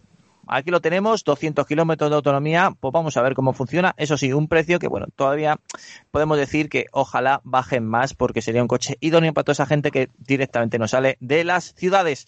¿Cómo lo ves, Miguel? Como tú bien dices, eh, llega como muy tarde, ¿no? Después de todo el tiempo que lleva ya a la venta el, el 44 EQ de Mercedes y siendo el mismo coche, pues teniendo en cuenta además que en su día presentaron el Twingo y el Smart, eh, aquellos de gasolina al mismo tiempo, pues eh, es, llamativo, ¿no? Que hayan tardado tanto en, en sacarlo, sobre todo cuando además es cierto que todo lo que venda es eléctrico, es un plus a la hora de no pagar multas por el tema de los 95 gramos y, y todo te compensa las emisiones, ¿no? Entonces, es llamativo que hayan tardado tanto en, en, en sacarlo. Decías lo del precio, es verdad que es caro, pero hay que tener en cuenta que el precio del Ford Ford son 25 150 mm. con el mismo motor, que ya son eh, entre 5 y 7 mil euros más y al final, joder, que es el mismo coche, que vale que uno que ponga Smart y el otro que ponga Renault, pero, pero es el mismo coche tal cual. Bueno, creo que es un, este tipo de coches me parecen muy interesantes. Yo el, hace poquito tuve un Skoda Citigo eh, y joder, me parece que es una solución muy interesante. Es un coche que al final, entre ayudas y no sé qué y tal, te puedes a lo mejor colocar en 11, 12 mil euros, que son coches que dices, oye, pues siendo así, en un momento dado, como segundo coche, pues pueden tener su, su alternativa y, su gracia y luego van francamente bien, tienen un mantenimiento muy mínimo. Entonces, en ese aspecto yo creo que, que estos coches sí que tienen mucha mucho sentido, ¿no? Más quizá que, por ejemplo, que hablábamos antes, ¿no? Como el Mustang, donde vas con un cacharro de 5 metros o 480 con, eh, donde lo cargas después, haces 200 kilómetros y ya estás con problemas. Eh, al Sauras le pasa cada dos por tres cada vez que hace una prueba larga de estas con, con eléctricos de estos gordos y al final siempre me dice lo mismo, tío, llevo un coche de 120.000 euros, pero voy a 90 detrás de los camiones y sin aire acondicionado o sin calefacción porque me quedo sin pila. Joder, pues ya es triste que te compres un coche de 120.000 euros y tengas que ir a 90 detrás de los camiones. Lo que está claro es que a este tipo de coche, ¿verdad, Miguel y compañeros? Es al que mejor se le adapta la tecnología eléctrica. Eh, el futuro es una convivencia de tecnologías donde el diésel tendrá su papel de largas distancias, donde el híbrido enchufable hará que mucha gente no necesite dos coches y pueda irse de viaje con la familia y bajar a trabajar a una gran ciudad sin, sin contaminar. Pero este 100% eléctrico es esta, este enfoque de, coche pequeño, de coche urbano, de coche de menos de 4 metros. Y bueno, pues el Twingo lo, representa perfectamente bien, aunque como bien decís, llega, llega tarde. Aunque Lagunar me decía por línea interna que él intuye por qué llega tan tarde, ¿no, José? Sí, bueno, yo creo que cuando se hacen desarrollos conjuntos, una de las marcas siempre se guarda la preferencia o la exclusividad de comercialización en exclusiva durante unos meses. A ver, para mí es simplemente una intuición, pero. Pasado años, ¿eh? Bueno, es igual. Eh, depende de quién sea el que negocia. Mm. Eh, esto se alarga más o se alarga menos, pero si el desarrollo está hecho, que es una de las partes más caras en, en el desarrollo, valga la redundancia, de un vehículo, yo entiendo que sale más tarde simplemente por estrategia entre las marcas y, y por acuerdos que tengan internos. Lagunar, te digo yo que el que ha negociado ahí de Renault no era de Valladolid, porque si llega a ser de Valladolid, eh, ese Twingo sale incluso antes que el ¿O no? Yo te digo, de acuerdo? si es de ¿Estamos de acuerdo? Si es de Iscar el que negocia eso, por supuesto que sale antes que el Mercedes. Vamos, ¿dónde va a parar? no me cabe la menor duda. Bueno, antes de dar paso a, José, que nos tiene que abandonar, siempre estás. ¿Qué te pasa los viernes, José? ¿Qué, cierras por ahí que, te tienes, que nos tienes que abandonar a mitad del programa? ¿Qué, negocios oscuros tienes? No, no, eh, algo muy sencillo. He quedado con unos, con unos clientes, entonces si me llegan un poquito antes de la hora, que suelen hacerlo los viernes por la tarde para quitárselo del medio, pues tengo que abandonaros un poquito antes. Pero ah, lo mismo que cualquier día, ah, atender a los clientes y, y ya está, estar al pie del cañón. Ahí está, es un, es un grande. Pues antes de, pasar a José, quería hablar que yo, hoy es el programa de los logotipos. Es que Citroën ha bloqueado temporalmente las ventas del Polestar 2 en Francia por un litigio con el logo de la marca de Polestar. Es que luego, si nos fijamos, es que tienen razón. Son dos chevrones enfrentados por la punta. Eh, yo no sé quién ha sido eh, el que se le ha ocurrido este tema de los logotipos en la casa matriz de Volvo pero es para, para darles un toque. Eh, yo creo que van a perder, literalmente, van a tener que cambiar el logotipo la gente de Polestar. Ya sabes que la división de coches eh, deportivos 100% eh, eléctricos de Volvo, pues que han cogido los dos chevrones, los dos engranajes, el símbolo de Citroën, los han enfrentado y con la punta pues los han juntado no sé, bueno, pues, pues una lucha de logos que sin duda alguna un, un juez simplemente con un poquito de capacidad visual va a comprender que no tiene sentido que sea tan similar con el de Citroën. Sí, la verdad que, bueno, eh, parecen realmente un, un, símbolo de Citroën al que se ha, se ha girado y se ha enfrentado los, los dos chevrones, totalmente. No sé, ¿tú lo has visto? ¿Te has fijado, Miguel? Eh, lo que pasa es que a mí esto estaba pensando justo ahora que es como esos típicos chistes en los que uno ve un objeto eh, de tipo fálico y otros no ven nada y pues es un poco ese rollo, ¿no? Porque yo realmente lo que estaba viendo era una cruz, ¿vale? Con, con las, las esquinitas así tal, pero no he estado viendo cómo están los chevrones hasta que lo habéis comentado. Yo no había oído la, la noticia, he tenido una semana un poco liada y la verdad es que esta noticia justo no la había, no la había pillado y estaba viendo ahora porque claro, me sonaba el, logo de Polestar y he dicho, ostras, tengo que verlo y lo, lo he puesto en la pantalla y efectivamente cuando lo ves sí que es así, pero insisto, porque me lo habéis dicho y lo han denunciado, si no, nunca lo hubiera sacado ese, ese parecido. ¿Qué, ¿Qué, chistes te mandan? Yo ya que cosa ajeno, de verdad. No me, no me, es que no quiero saberlo. no, no, mejor no. Déjalo, déjalo. Esto es. déjalo estar.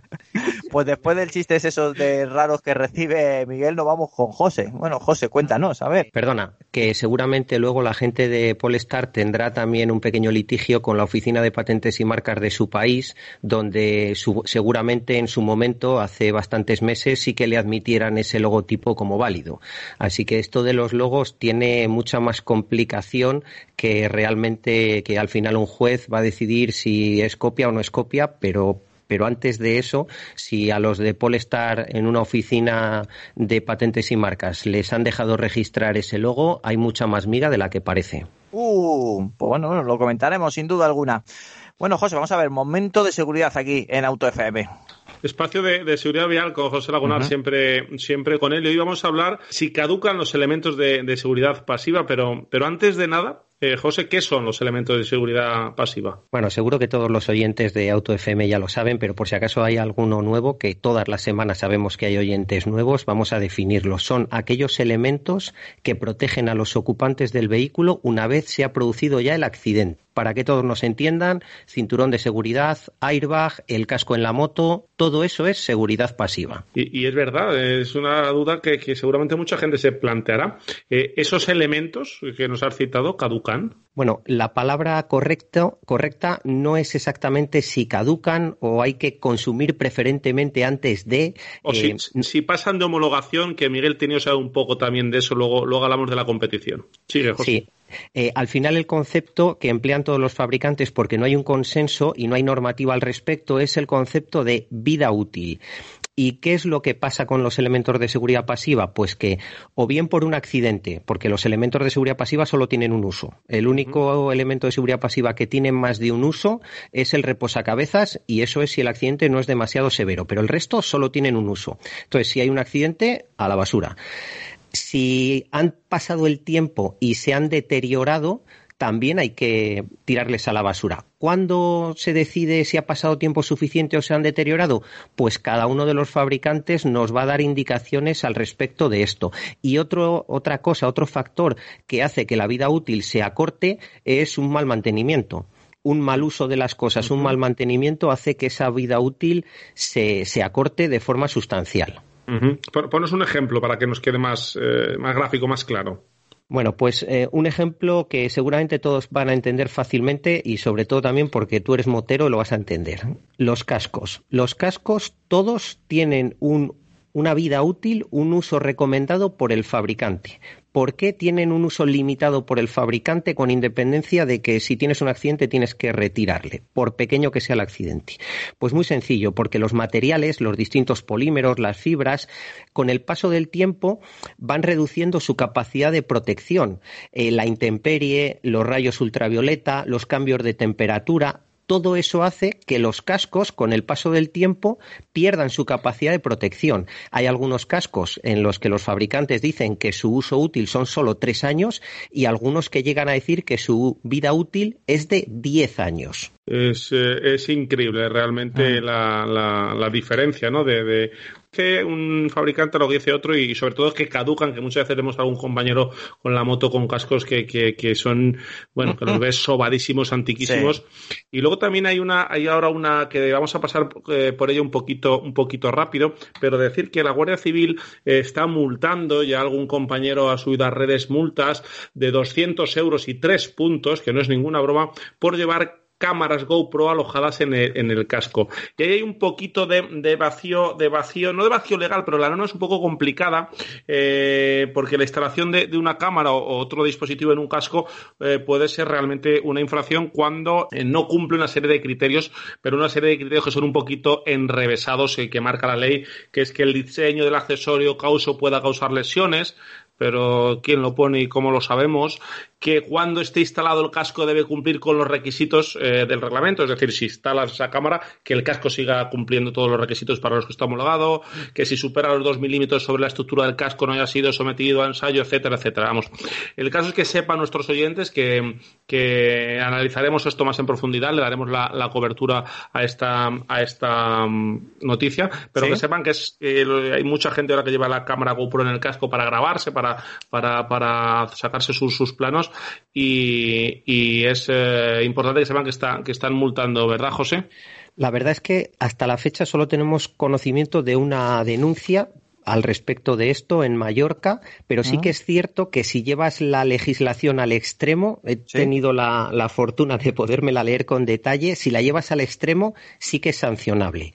No se está haciendo de forma generalizada, ya te digo que solo conozco un caso concreto, de hecho viene una nueva normativa que entra en vigor a partir del año que viene que ya contempla un poquito más en detalle este tema de los accesorios en el casco, pero no es una buena noticia para los usuarios ni para los fabricantes de accesorios, porque lo que hace es monopolizar todavía más los fabricantes de cascos para que el, fabricante del casco sea el que tenga la potestad de o es mía la cámara o no la vas a poder utilizar. Así que, como dice Fernando, hablaremos largo y tendido de este tema un poquito más adelante, porque, porque es cierto que hay muchos moteros con, con cámaras en el casco y que, bueno, yo personalmente sí que les recomendaría que no las pusieran en, en los cascos porque llevando la ley al extremo, al extremo de verdad, eh, sí que es una sanción posible. Efectivamente, y ya muy rápido porque sé que te quieres, que te tienes, ¿no? Que te quieres, que te tienes que ir. Eh, el, airbag, por ejemplo, eh, también caduca. Sí, claro. a ver, todos los elementos de seguridad pasiva tienen una vida útil, unos antes y otros después. Por ejemplo, el airbag, cada fabricante de coches eh, te da una fecha en la que tienes que, cuando menos, revisar ese airbag. Hay fabricantes que te dicen 10 años, otros 15 años. No conozco ninguno que alargue más de los 15 años esa revisión, que en algunos casos hay que el airbag uno por otro o simplemente es una revisión. El airbag es de los pocos elementos de seguridad pasiva que no tienen reparación posible. Si te sale una luz roja una luz naranja con el airbag, eh, lleva el coche al taller inmediatamente, pero no la semana que no, no, no, inmediatamente, porque realmente si salta eh, cuando no tiene que saltar va a ser un problema serio de seguridad para ti y si tienes un accidente y el airbag está en mal estado te puede hacer más daño que la protección que te va a ofrecer. Mm, si quieres otro día también nos extendemos con el tema del escándalo de los airbags de Takata que todavía tiene cola porque realmente son elementos de seguridad pasiva que en su momento se fabricaron de forma errónea y se han instalado en millones de vehículos. Pero vamos, para la gente que nos, eh, que nos oiga, todos, todos, todos los elementos de seguridad pasiva tienen una vida útil. Algunos es más larga, otros es más corta, pero la luz del airbag, eso es sagrado. Hay que llevarlo al taller, pero vamos, instantáneamente. Bueno, José, no te queremos robar más tiempo. Muchísimas gracias por acompañarnos, por estar ahí y, bueno, pues eh, robarte estos minutos que también eh, disfrutamos junto a ti. La verdad es que yo creo que son momentos ideales para conocer aún más y profundizar pues esas tecnologías que damos por hecho que están ahí y que bueno, nos olvidamos después de adquirir el vehículo. Nada, para mí, vamos, esto de, participar en Auto FM es un placer. Son mis pequeñas vacaciones del viernes por la tarde y, y ahora que he disfrutado este ratito en Auto FM voy a seguir currando. Un, abrazo y feliz puente para todos, aunque sea un puente raro. Eso es verdad, es raro, sin duda alguna. Bueno, Miguel, nos vamos contigo. Atención, ¿eh? El diésel sigue perdiendo pues cuota de mercado y además eh, hemos descubierto esta semana una de esas noticias que nos ha dejado un poco fríos para todos aquel que sigue defendiendo las motorizaciones diésel en alguna ocasión. El grupo PSA, es decir, Peugeot, Citroën, Opel, DS, va a abandonar eh, motorización diésel, va a abandonar los coches de gasolio en 2025. Así lo ha dicho un directivo, así de tanjante lo ha dicho y es que, bueno, pues eh, el que fue el mayor productor de motores diésel de Europa, que fue Peugeot, ahora ha decidido que en 2025 no va a montar esos motores en sus vehículos. Pero es que no solamente esa noticia la hemos tenido esta semana, es que también Ford ha dicho que va también a retirar el motor diésel 1500 eh, TDCI de los Ford Fiesta porque no tiene demanda y lo va a retirar. Y bueno, demanda y al final pues también por las normativas tan estrictas que está llegando con el Euro 6D. Bueno, pues en 2025 diremos adiós a los motores diésel en el grupo PSA. ¿Qué sería el grupo PSA si los HDI? ¿Qué sería el, grupo PSA si los turbo diésel? Pues ha llegado el momento de decir que en 2025 descubriremos qué pasará. Pero eso sí, dicen que el, este, coches eléctricos, híbridos enchufables, por ahí tiene que ir la, la circulación en el futuro y por dónde va a guiar el grupo PSA en 2025. Miguel, adiós al diésel. Sí, eh, a ver, al final todo el tema de presiones eh, que se quieren imponer desde el punto de vista político sobre el diésel, pues eh, está provocando que una mecánica que sigue siendo perfectamente válida, y lo digo yo que estoy ahora mismo probando un BMW X1 18D, y sinceramente es que digo, ¿y por qué hay gente que se compra un coche como este con motor de gasolina? ¿Estamos locos o qué? Porque es que va genial. Hombre, yo puedo entender que si haces mucha ciudad solo y no sé qué y no sé cuánto, pues como el Ford Fiesta, vale, de acuerdo. El Ford Fiesta es un coche urbano, que normalmente no es un coche con el que te hagas 20.000 kilómetros por carretera al año. Es un coche con el que en principio está destinado pues a trayectos más cortitos, menos kilometraje y tal. Pues ahí quizá un diésel no tiene sentido, pero es que los diésel en coches mm, medio grandes, o sea, todo lo que sea de un compacto para arriba, o un X1, por ejemplo, como digo, que al final es un subcompacto, eh, en ese tipo de coches es una mm, tecnología perfectamente válida y perfectamente recomendable en función del uso que le vayas a dar, insisto. si tú tienes un X1 que coges y haces todos los días, yo qué sé, 30 kilómetros por carretera, 15 y 15, y te lo llevas de vacaciones y los fines de semana te vas y al final al cabo del año haces 30.000 kilómetros por decir una cifra, es que es tu coche, o sea, es tu motor y van genial. Y es cierto que al final tienen un menor consumo, hay una relación directa entre consumo y emisiones de CO2, eh, las emisiones de CO2 son más bajas, es cierto que las emisiones de los diésel ahora, aunque sigan contaminando, no tienen absolutamente nada que ver con las de un diésel de hace 15 años, es infinitamente más limpio y bueno, pues es una es una lástima, ¿no? Que al final las marcas pues se vean abocadas a, a prescindir de una de una tecnología que yo sinceramente creo que es perfectamente válida ya que le queda bastante, bastante recorrido todavía en otro tipo de, vehículos, ¿no? Eh, entonces, bueno, eh, como tú bien dices, ellos han optado por esto, están apostando en el grupo PSA muy, muy fuerte por todo el tema eléctrico.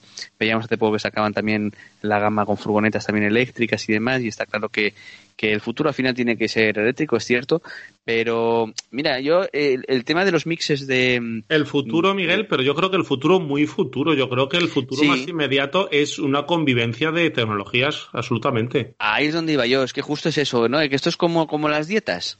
O sea, tú en la dieta mm, hoy comes verdura, pero mañana tienes que comer proteína, pero pasado tienes que comer hidrato de carbono. O, o sea, tienes que necesitas un poco de todo. Y nosotros en el parque automovilístico al final necesitamos un poco de todo. Y más en nuestro país.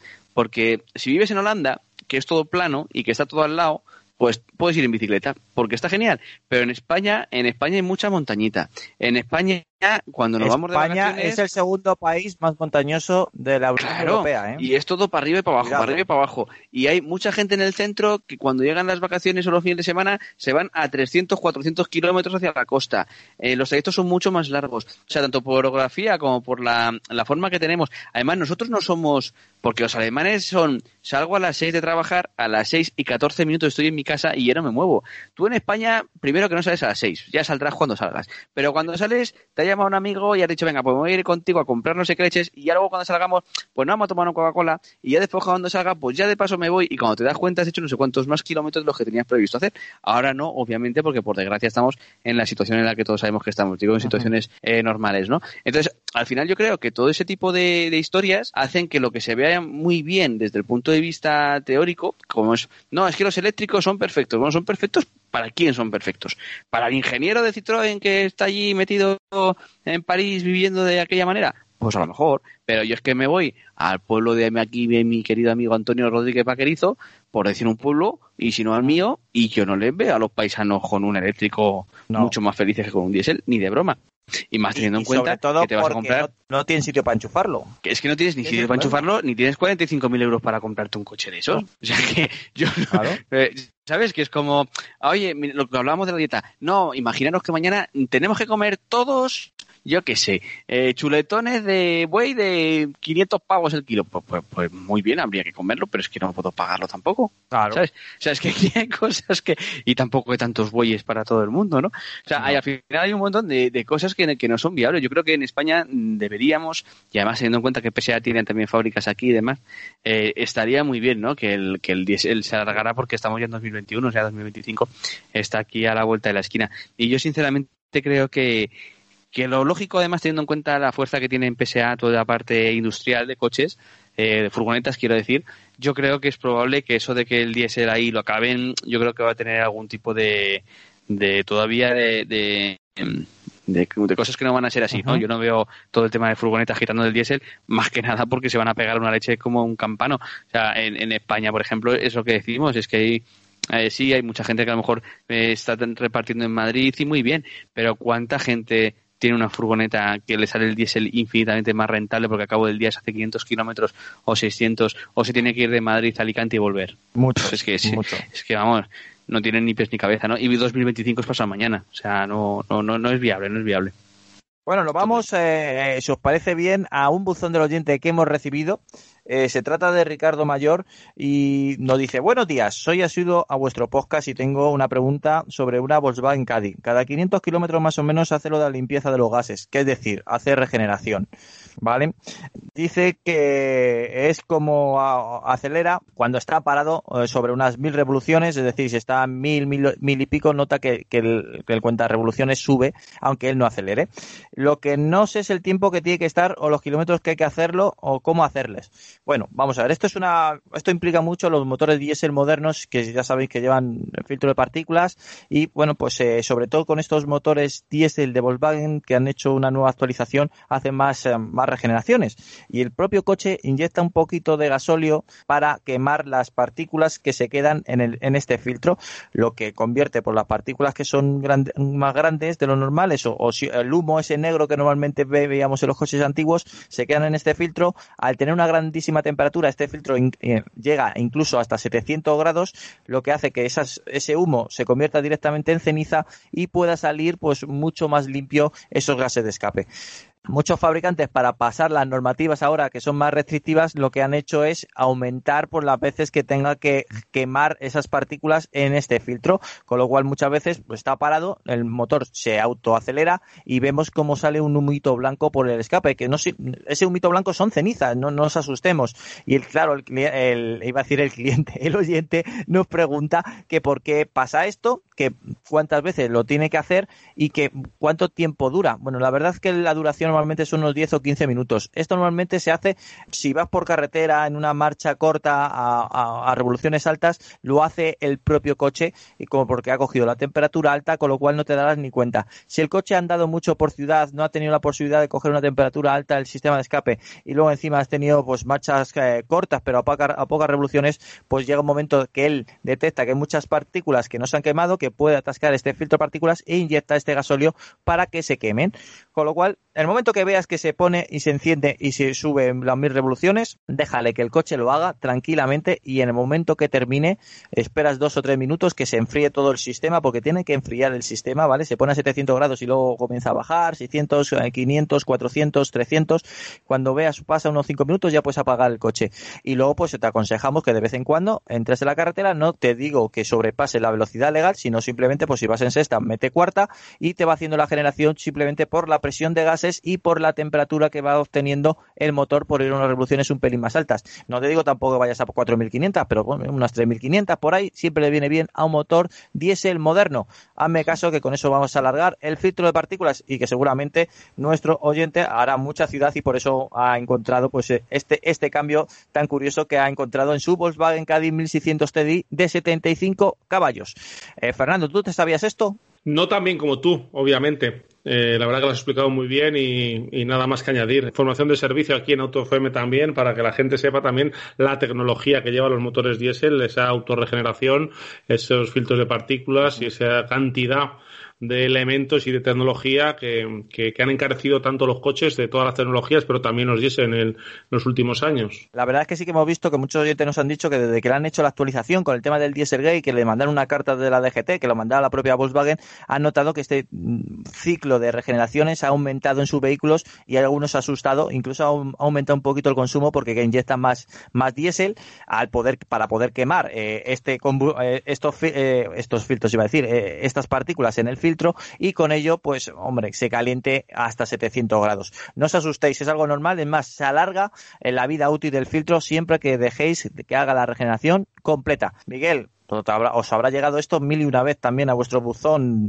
no del oyente, sino del, del usuario de Autofácil, del lector, sí, sí, sí. no me salía. Sí, nos han llegado muchas veces casos también de, filtros de partículas. Mira, hablábamos hace un momento justo de los diésel mm. y es verdad que, que gracias, bueno, gracias no, por culpa de este tipo de, de sistemas, es verdad que los diésel han pasado a convertirse en coches especialmente interesantes para carretera y no para ciudad precisamente por eso, porque el típico trayecto de eh, arranco el coche, dejo a los niños en el colegio y hago tres kilómetros y vuelvo y voy a yo que sé, la Renfe para coger el tren y hago otros cuatro kilómetros, pues son trayectos que son fatales para este tipo de, de, vehículos con este con estos sistemas de tratamiento de gases de escape. Por eso ahora los diésel son especialmente interesantes, sobre todo si vas a hacer muchos kilómetros por carretera para evitarte todo este tipo de problemas después con los con los filtros de partículas, ¿no? Pero bueno, sí que es cierto que, que lo que hablaba hace un momentito, si, si realmente tu conducción va a ser sobre todo carretera, es que el diésel sigue siendo una alternativa ideal. En la Caddy precisamente el diésel sigue siendo un buen coche, tiene también una buena gama de, de motores de gasolina e incluso hay una versión de GNC de gas natural comprimido que si podemos eh, repostar, si tenemos facilidades para repostar, es una auténtica pasada y que sin duda alguna es un coche es un coche muy muy interesante también. Bueno, y ahora para terminar el programa, pues hemos guardado la prueba de la semana. Bueno, ¿quién es el protagonista de esta semana? Pues un, un Toyota que no es muy popular en nuestras calles porque se trata de un Toyota muy a la americana, un Toyota grande, un gran sedán, un coche que para hacer muchos kilómetros, pero de modo hibridado, encima incorpora un motor que lo hereda prácticamente podemos decir de Lexus, es una gran berlina, una de esas berlinas que ahora no está tan de moda, sí que está los y no la berlina, pero Toyota lo ha traído directamente desde Estados Unidos, también a Europa y la verdad que es una versión muy interesante para todo aquel que quiere de verdad una berlina grande con calidad y sobre todo un comportamiento a tener en cuenta que funciona realmente bien y por supuesto tu etiqueta eco y la tecnología híbrida. ¿Qué nos puedes contar de este Toyota Camry, Fernando? Pues sí, es un gran desconocido en el mercado español, pero no hay que olvidar que es un coche que tiene mm, tras de sí una historia de siete generaciones, que nació ya en el año 82 del siglo, del siglo pasado y que por poner un dato eh, sobre la mesa, en el año 2019, el último año completo, eh, vendió 250.000 unidades en, en, todo el mundo. Muchas de estas generaciones no las conocemos, no han llegado, no se han vendido en nuestro país. Y bueno, en, en, a principios de este 2020, finales de 2019, Toyota decidió lanzar este Camry aquí en España cuando, desde luego, los sedanes, las berlinas, no gozaban de la mejor salud en ese segmento. Pero bueno, la marca vio ahí un una oportunidad ¿no? de vender este tipo de coche en, España. Estamos hablando de un coche de 4,88 metros, un coche grande. Y eh, como dato decir que por precio es un coche que parte de los 32.000 euros. No hay nada eh, híbrido de ese tamaño y de más de 180 caballos eh, por ese precio. Es el más competitivo y más en su acabado business, que está muy, muy enfocado, es un poquito más espartano, pero está muy enfocado al renting y a, flotas. Eh, es un coche que monta el motor híbrido eh, mm, con motor de combustión de 2 litros y medio y 4 cilindros de 178 caballos y con ese apoyo eléctrico que tanto nuestros oyentes conocen de, Toyota le, aumenta a, a los 218 caballos. Es un coche con una tecnología muy grande, un coche que, que incorpora además eh, todos los sistemas de seguridad del Toyota Safe Sense. Eh, quizás un poquito anticuado en cuanto a pantalla, los gráficos eh, se quedan un poquito anticuado como... que yo no sé qué problema tienen los japoneses con el sistema de infoentretenimiento cuando han sido los verdaderos amos del, de, de, los videojuegos, de, los sistemas portátiles. no sé, hay algo ahí que tienen un problema. Lo hemos dicho muchas veces, es verdad que, en estos coches eh, que van muy bien en todos los sentidos, pues se quedan un poquito anticuados en esa, en esa, en esa línea. como te decía, un coche que además es muy poco sensible al uso del acelerador en el consumo. Es decir, si corres mucho, corres poco, el consumo no varía en exceso. Puedes rondar, estás rondando los 6 litros, que me parece una cifra muy, muy buena para una berlina de casi 5 metros y más de 200 caballos. Ya os digo que una gran comodidad de marcha, un enfoque de suspensión más eh, vinculado al confort que a la deportividad, con eh, mucha suavidad, un coche que te trata muy bien, que sin duda lo único que te, que te saca de esa tranquilidad si le exiges alguna aceleración un poquito más fuerte, pues ese cambio eh, de variador continuo que sube el sonido del motor y hace que parezca que, que, aquello corre más de lo que realmente está acelerando. un coche que nos ha gustado muchísimo en, líneas en definitiva, si estáis buscando algo híbrido, Berlina, habéis ido a un Mondeo híbrido, quizás os habéis acercado a un Lexus ES, pues eh, tener en cuenta este Toyota Camry, que es un coche muy, muy, muy válido, con un maletero eh, enorme y con, con todas las, las em, todos los ingredientes, ¿no? Para, para satisfacer a los amantes de las berlinas. ¿Cómo lo ves, eh, Miguel, este Toyota Camry? Una berlina tradicional, pero con todo, abres el, diccionario, buscas berlina y creo que sale esta en la foto del Toyota Camry, pero la verdad es que incorpora toda esa tecnología que presume Toyota y que la verdad es que funciona bien como su tecnología híbrida. Sí, yo recuerdo cuando estuve en la presentación del coche que eh, lo mismo gente de Toyota lo planteaba y con toda la razón como un perfecto coche para, para gente que trabaje pues en Uber, Cabify, cosas de ese estilo, porque es verdad que esto, todo lo que dice es el bueno de Fernando es cierto palabra por palabra, ¿no? Punto por punto, porque es amplísimo, comodísimo, tiene unas plazas traseras enormes, con un espacio para las piernas brutal y es un coche muy agradable. Entonces, para ese tipo de gente es un coche perfecto y para quien también quiera una berlina porque le gusten ese tipo de vehículos, es un coche, es un coche excelente. Es verdad que Toyota eh, ha afinado muy bien los híbridos, ¿no? Igual que hablábamos antes de que el tema de los eléctricos que están idos de precio, es verdad que los híbridos cada vez es que son más interesantes. O sea, el otro día tuve, sin irme de la marca Toyota, estuve con, probando el Yaris toda una semana y, joder, es que el Yaris casi sin darte cuenta, a poco que te muevas un poco por ciudad, recorridos interurbanos y tal, que sabéis que es donde menos consume, es que estás gastando tres litros y medio, cuatro. Eh, y dices, pero reales. Y dices, pero vamos a ver, ¿para qué te vas a comprar un eléctrico y te vas a gastar el doble de lo que cuesta esto? Sí, ¿cuánto te cuesta mantener este coche en gasolina? Y luego el mantenimiento que tiene, que al final también le pasa al Camry, es mínimo porque es una mecánica súper sencilla. el motor no tiene mayor complejidad y el sistema eléctrico es fiable como ellos solos. O sea, están súper, llevan veintitantos años con el Prius y todos sabemos que el Prius es una roca y los que han venido después igual. Entonces es un coche que tiene muchos eh, puntos muy fuertes. La verdad es que es un modelo muy interesante Toyota ha dado muy en el clavo en el tema de los híbridos, creo que lo está haciendo francamente bien y creo que las demás marcas quizás, eh, bueno, pues eh, apretadas por esa necesidad de, de cumplir cuanto antes con la normativa y evitarse eh, las multas están yendo demasiado rápido quizá, ¿no? Por el tema de los híbridos enchufados y eléctricos y eso está haciendo que se esté dejando un poco de lado un mercado que es el de los híbridos que funciona francamente bien en todo tipo de coches, ¿eh? porque ya digo, un Yaris es que es muy poco, pero es que en un cacharro tan grande como un Camry lo que dice Fernando, una berlina de casi 5 metrazos de largo, y es que estás gastando 6 litros a los 100, con 200 y pico caballos debajo del pedal. O sea, que, que hablamos de que, de que está muy bien francamente muy muy bien. Entonces, tecnológicamente me parece una solución muy interesante. No soy yo quien vaya a defender en cuanto a sensaciones deportivas, obviamente, el funcionamiento de la mecánica híbrida de Toyota, por lo que hablaba antes eh, Fernando de la caja de cambios, pero sí que es cierto que en términos de eficiencia, de comodidad, de, que es un coche que puede. A, gente que quiera un coche para moverse, pero que no tenga mayores pretensiones, es que son coches perfectos, porque son eso, muy fáciles de conducir, agradables, eh, gastan muy poquito y tienen un mantenimiento bajísimo, ¿no? Y luego el precio de los coches suele estar bastante bien. ¿eh? No me acuerdo ahora mismo cuánto cuesta el Camry, pero creo que está en 32. de 30, ¿no? 32. A partir de 32.300 euros tienes la versión Business, que es la, la que más está enfocada a ese tipo de cliente de profesional de renting y de Cabify, Uber. Hablamos de una harina de casi 5 metros, con todo el equipamiento que tiene y más de 200 caballos. Sí, sí, o sea, está francamente bien. Bueno, pues hasta aquí hemos llegado. Muchísimas gracias por acompañarnos un viernes más, por hacernos líderes en el programa de radio del motor más escuchado en España y la verdad es que junto a vosotros nos lo estamos pasando realmente bien en este maravilloso proyecto que se llama Auto FM. Ya sabéis, la revista sonora del motor. Muchísimas gracias, Fernando. Pues muchas gracias a nuestros oyentes. Continuamos trabajando, continuamos en autofm.es en nuestras redes sociales arroba autofmradio y cualquier cosa que nos queráis sugerir, decir, opinar, info arroba autofm.es. Bueno, ya sabéis también importantísimo que tenéis a Miguel Tireo en autofácil.es, en la revista Autofácil y la revista Evo, que ya están en el kiosco. Sí o sí, ¿no, Miguel? Efectivamente, ahí las tenemos. Autofácil celebrando su 20 aniversario en un número especial que hemos hecho. Y bueno, en el caso de, Evo, pues eh, mandando con una comparativa de, mira, lo hablábamos antes justamente, ¿no? De los coches viejos contra los coches nuevos.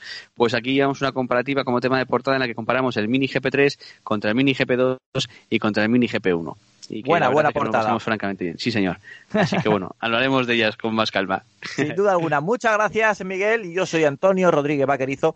Y la verdad es que es un placer, un orgullo y una satisfacción, como diría algún, algún noble, estar junto a vosotros cada semana. Tan solo siete días no se paran. Ya sabes que tenemos vídeos en YouTube, tenemos podcast extras. Estamos eh, intentando darte la mayor cabida de información del mundo del motor aquí en Auto FM. Ser buenos y abrocharos siempre el cinturón. Lubricantes Total te ha ofrecido Auto FM. Lubricantes Total. Mantén tu motor más joven por más tiempo.